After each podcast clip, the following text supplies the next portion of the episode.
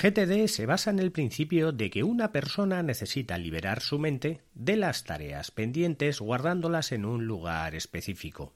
De este modo, no es necesario recordar lo que hay que hacer y se puede concentrar en realizar las tareas.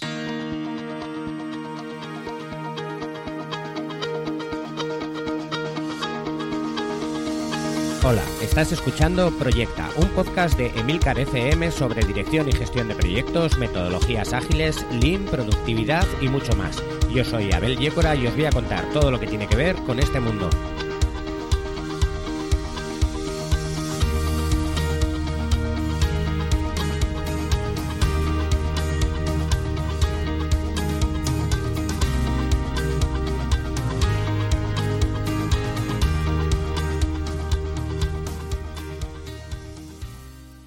Capítulo 35 ya y hoy os voy a hablar esta vez sobre GTD.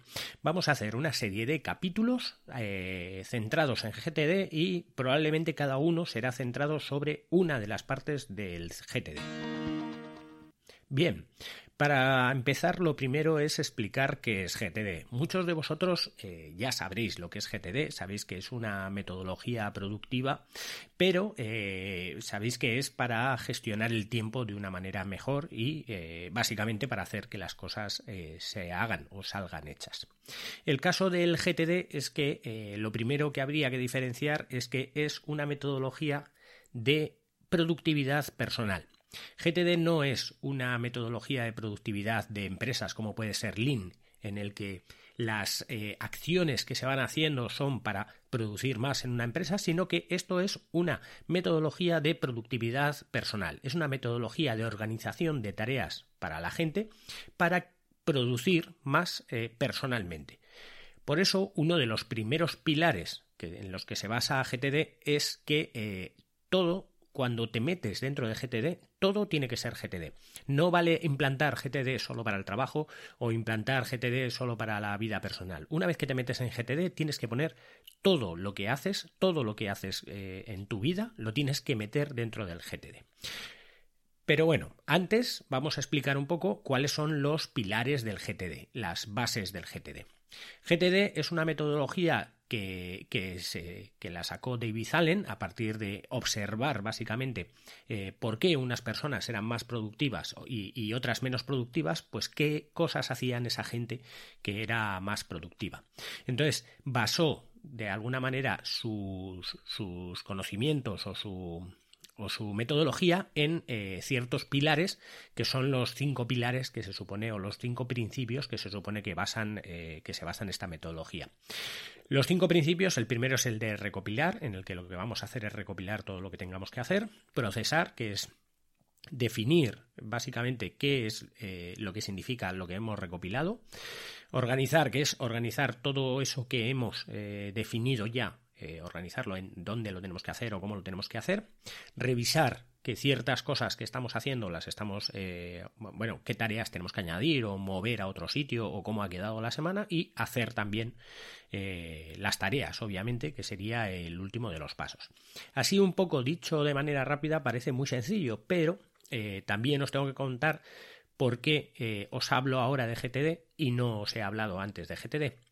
GTD realmente eh, ahora es cuando yo lo estoy implantando en mi vida personal porque eh, hace cosa de un par de semanas eh, mi sistema organizativo que tenía pues colapsó. De alguna manera tenía muchas cosas que hacer el tiempo no me daba y, realmente sufría de que no me apetecía ciertas cosas hacer y las iba las iba dejando pues pues por los por, procrastinación o por lo que fuera, las iba dejando para, para otros días. Al final eh, me daba la sensación de que se me acababan olvidando cosas y que había muchas cosas que no terminaba de hacer y que tampoco me ponía a hacerlas. Entonces me metí dentro de lo que es el mundo de GTD implantándolo bien.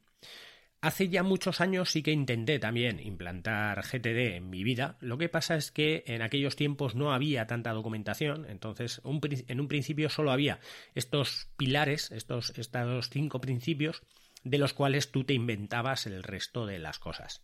Lo que intento también con este capítulo es contaros cómo yo lo estoy implantando para que veáis que se puede implantar, pero que tienes que tener claro eh, cómo, cómo eh, implantarlo y ciertas cosas que nos van a, que nos van a hacer implantarlo de una manera eh, exitosa, que no, que no fracase de alguna manera la implantación, porque GTD es una cosa que te tienes que tienes que cambiar realmente gran, eh, muchos de los pensamientos que normalmente solemos tener sobre cómo hacer las cosas.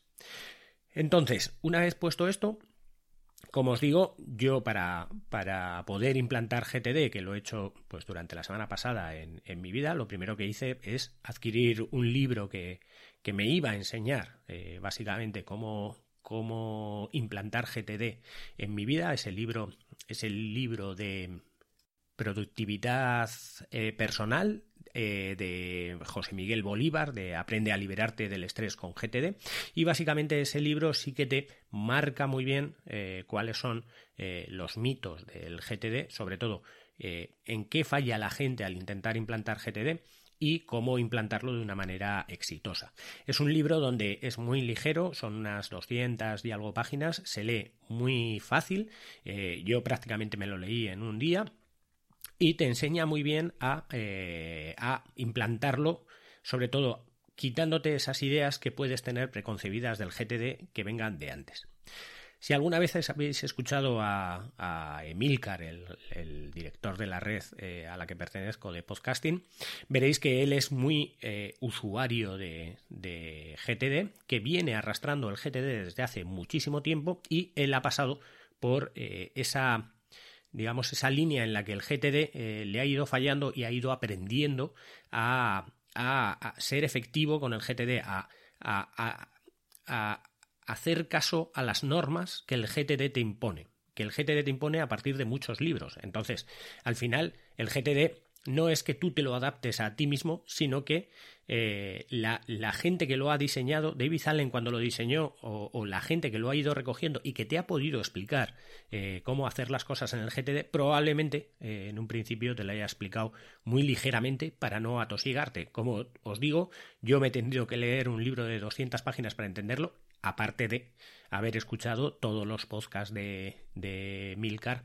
que hablan de productividad personal a través de GTD, en el que cuando escuchaba los podcasts de Milcar entendía las cosas, pero hasta que todo ello no lo he puesto sobre un contexto, pues no he empezado a trabajar sobre ello. Como os digo, os aconsejo que adquiráis este libro. Es un libro que se puede adquirir perfectamente en versión digital por menos de 10 euros. Es muy ligero de leer, muy fácil de leer y, eh, como os digo, se lee muy rápido. Y bueno, básicamente GTD, lo que os digo, es un, una metodología de productividad personal. Productividad personal es que se basa en que tú seas productivo con todas las cosas que tienes que hacer. Productivo no solamente para que las cosas se hagan, sino también para que tú estés tranquilo de qué cosas estás haciendo y de qué cosas no estás haciendo. Una de las grandes eh, de, las, eh, de, los motivos que más estrés nos crea muchas veces es el olvidarnos de cosas y que de repente llegue alguien y te diga oye, ¿me has hecho esto? ¿O cuándo vas a hacer esto? O que pasa... No, no hace falta que nadie te lo diga. Pasas por, por, por la habitación de tu casa y ves que tienes un enchufe sin arreglar desde hace eh, tres años y dices, pues algún día me tengo que poner a arreglar el enchufe. Entonces, sabes perfectamente que si tuvieras en ese momento un destornillador, que tuvieras en ese momento igual, eh, yo qué sé, ganas, o que en ese momento tendrías tiempo, pues probablemente lo arreglarías, que serían 5, 10, 15 minutos. Pero lleva tres años sin arreglarse, eso como muchísimas cosas. Esto es porque muchas veces nos, no nos gusta tener que ponernos a hacer cosas que nos lleven más de una tarea. Y ese es uno de los pilares grandes del GTD, que es dividir las cosas en pequeñas cosas. Y el segundo gran pilar es em, olvidarte o apuntar todas las cosas de tal manera que no te estreses pensando en las cosas que tienes que hacer. Si tú estás pensando continuamente en tengo que hacer X cosas eh, que al final nos parece un poco raro, pero tenemos que hacer la mayoría de las veces muchas cosas, pero nuestro cerebro no da a pensar en, en todas las cosas que tenemos que hacer. Solamente se puede recordar así mm, rápidamente, pues no creo que más de 10 o 15, o 15 cosas que, tengamos que hacer, de todas las que tenemos que hacer. El caso es que al final eh, nuestro cerebro no, nos, nos, eh, nos, estresa o, nos estresamos nosotros mismos cuando llenamos nuestros, nuestra lista de esas 10, 12 cosas de cosas que tenemos que hacer. Si las tenemos en la cabeza, nos va, vamos a sufrir estrés. De tal manera que si las apuntamos, pues ya nos olvidamos. Pero bueno, para empezar un poquito con todos, con el, la lista de capítulos que vamos a, a hacer sobre GTD, este capítulo lo voy a dedicar al inbox, básicamente a lo que sería el principio de recopilar. El principio de recopilar de la metodología GTD. Es el primero de los principios. Básicamente, recopilar es recoger todo lo que nosotros tengamos que hacer, todas las tareas que tengamos que hacer, todo lo que se nos ocurra, lo que queramos hacer, lo que deseemos hacer, lo que se nos ocurra o, o incluso cierta información que veamos por la calle, cualquier cosa que nosotros tengamos o queramos recordar, vamos a coger y la vamos a apuntar. La vamos a apuntar en una lista. GTD, muchos de los expertos de GTD te dicen que para esa lista que tú tienes que hacer, ese inbox que tú tienes que hacer, utilices un único cuaderno. Un único cuaderno completo para ese inbox. La realidad es que nosotros disponemos de muchos inbox. Eh, estoy hablando de inbox como cosas que nos llegan que nosotros tenemos que recordar o que queremos recordar. En principio podríamos pensar, pues el correo electrónico tiene un inbox, porque se llama inbox, y obviamente nos llegan correos electrónicos ahí. Nosotros con esos correos podremos hacer acciones, proyectos, eh, determinadas tareas cortas o largas o incluso información que queramos guardar. Todo eso es un inbox, un inbox donde nos va a llegar información.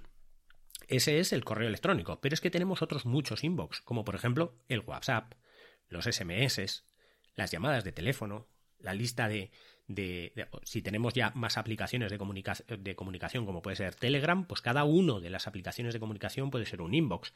Si tenemos Teams es otro inbox. Si tenemos Slack para el trabajo es otro inbox. Si tenemos un cuaderno donde vamos a apuntar todo lo que se nos ocurra es otro inbox.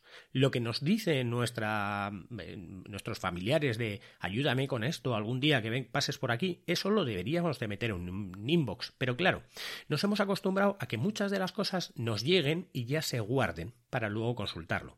Como por ejemplo lo que digo, el correo electrónico, el, tema del WhatsApp, eh, los sistemas de comunicación, ahí siempre podemos ir a consultarlo. El problema es que hay muchas cosas que nos dicen de viva voz que no tenemos dónde meterlas. Muchas veces o mucha gente en el trabajo siempre suele decir, cuando le dices, oye, ¿me podrías hacer esto? Pues siempre suele decir, me mandas un correo para que yo me acuerde. ¿Por qué? Porque utiliza el correo electrónico como inbox de eso. En un principio eso no es una cosa realmente equivocada, pero sí que es eh, un poquito como poner la responsabilidad en el otro. Es como olvidarnos nosotros a partir de que sea el otro el que se tenga que acordar de mandarnos el correo. Si el otro no se acuerda, pues al final no se va a hacer.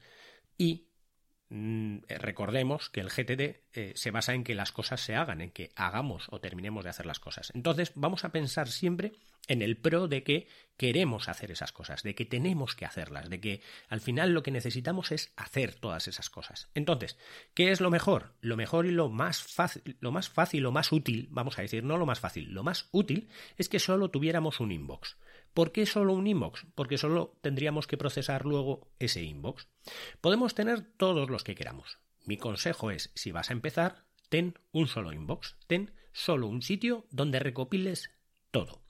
Un cuaderno, una libreta, una lista de tareas en el móvil, lo que necesitéis, pero no tenéis que iros a una aplicación que sea para GTD, ni a un sistema que sea para GTD. No, olvidaros de todo eso. Olvidaros porque lo único que necesitáis es apuntar las cosas.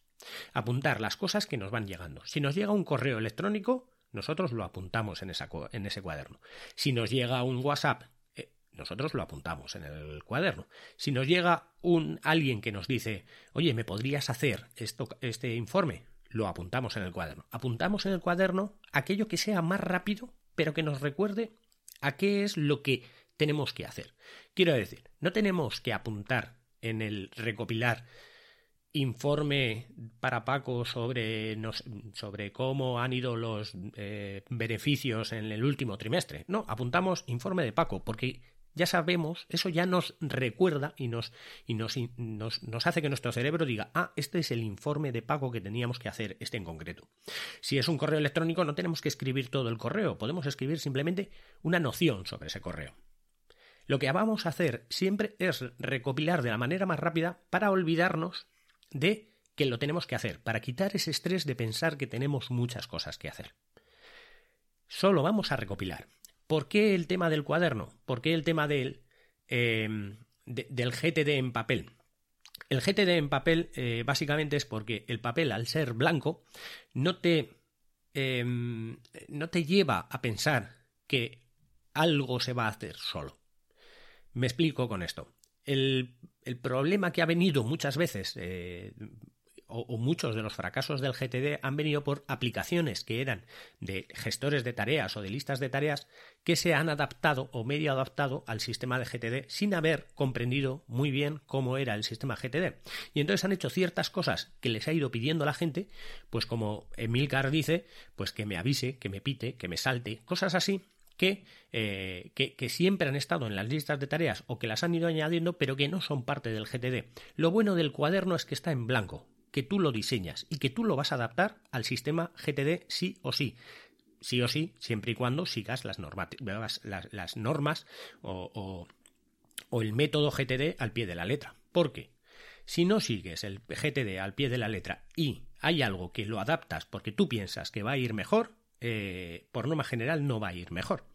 Porque Básicamente, eh, cualquiera que ha intentado adaptar el sistema GTD a sus costumbres eh, normalmente ha fracasado. El sistema GTD es tal cual se ha hecho porque hay muchísima gente, la mayoría de la gente, a la que le ha funcionado ese sistema porque funciona tal cual es.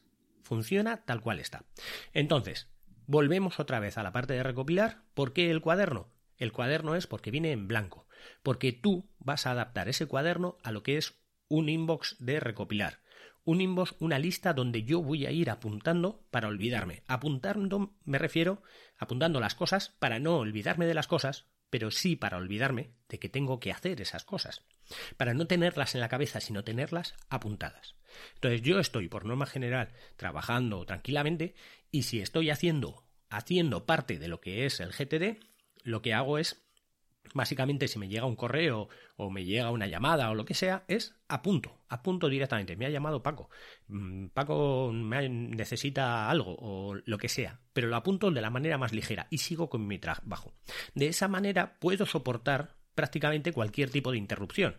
No es que alguien me diga, ¿Me puedes mandar aquel documento que tenías en el correo? Y yo le diga, sí, ahora mismo, no te preocupes, te lo estoy enviando. No, no, no, no. Le digo, documento a Manolo. Ya está, y lo ha apuntado. Y le digo, sí, ya te lo mandaré. Pum. Y cuelgo. Y sigo con el trabajo.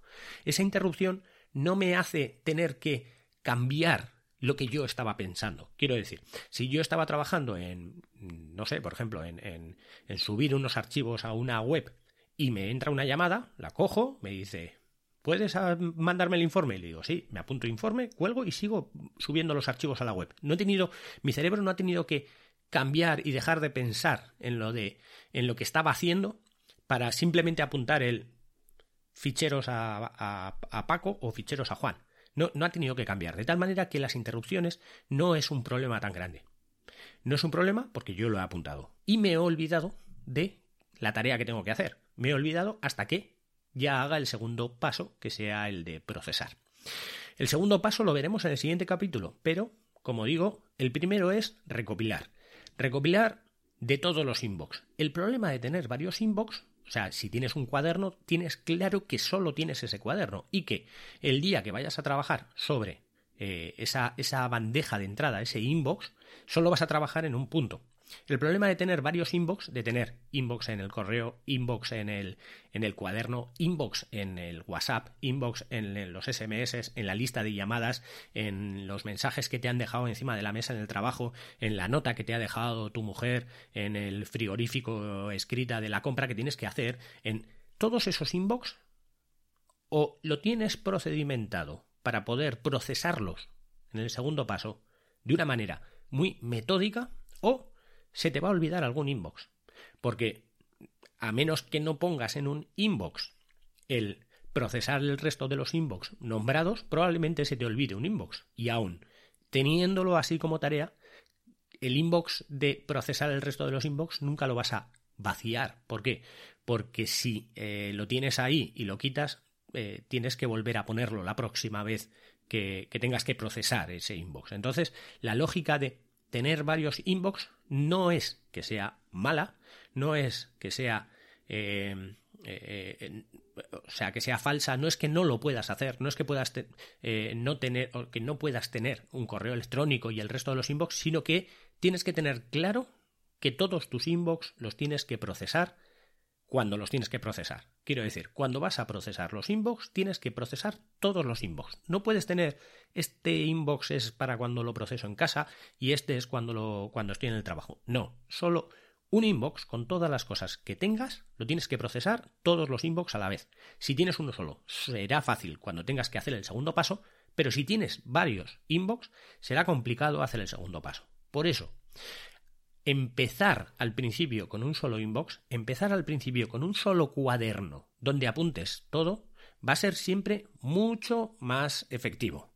Y va a ser mucho más efectivo porque te va a facilitar a ti las cosas. Primero te las va a complicar, te las va a complicar en el sentido de que cualquier correo electrónico que te llegue vas a tener que cogerlo y moverlo a la parte de, del inbox que has apuntado en el cuaderno pero luego te va a facilitar mucho el resto de los pasos, el resto de las cosas que tengas que hacer. Y cada vez que tengas que hacer el siguiente paso, siempre te vas a fijar en un solo inbox. Empezad como queráis, empezad como podáis, pero si vais a empezar a recopilar con GTD, lo mejor para empezar es sobre un cuaderno en papel porque te abstrae de todo lo que tiene que ser el resto de cosas o el resto de funciones que alguien haya podido añadir a una, a una aplicación que no sea de GTD, pero que valga para hacer GTD, ¿vale? Y aparte de eso, el cuaderno te va a facilitar que eh, tú te organices ese inbox como quieras. Y sobre todo, lo bueno del inbox es que es muy fácil de tachar en cuanto haces el segundo proceso, o sea, el segundo, el segundo principio, que es el de procesar, vas a tachar mucho del inbox de tal manera que lo vas a dejar a cero, pero de la, tarea, de la tarea de procesar hablaremos en el capítulo siguiente, en el capítulo que viene.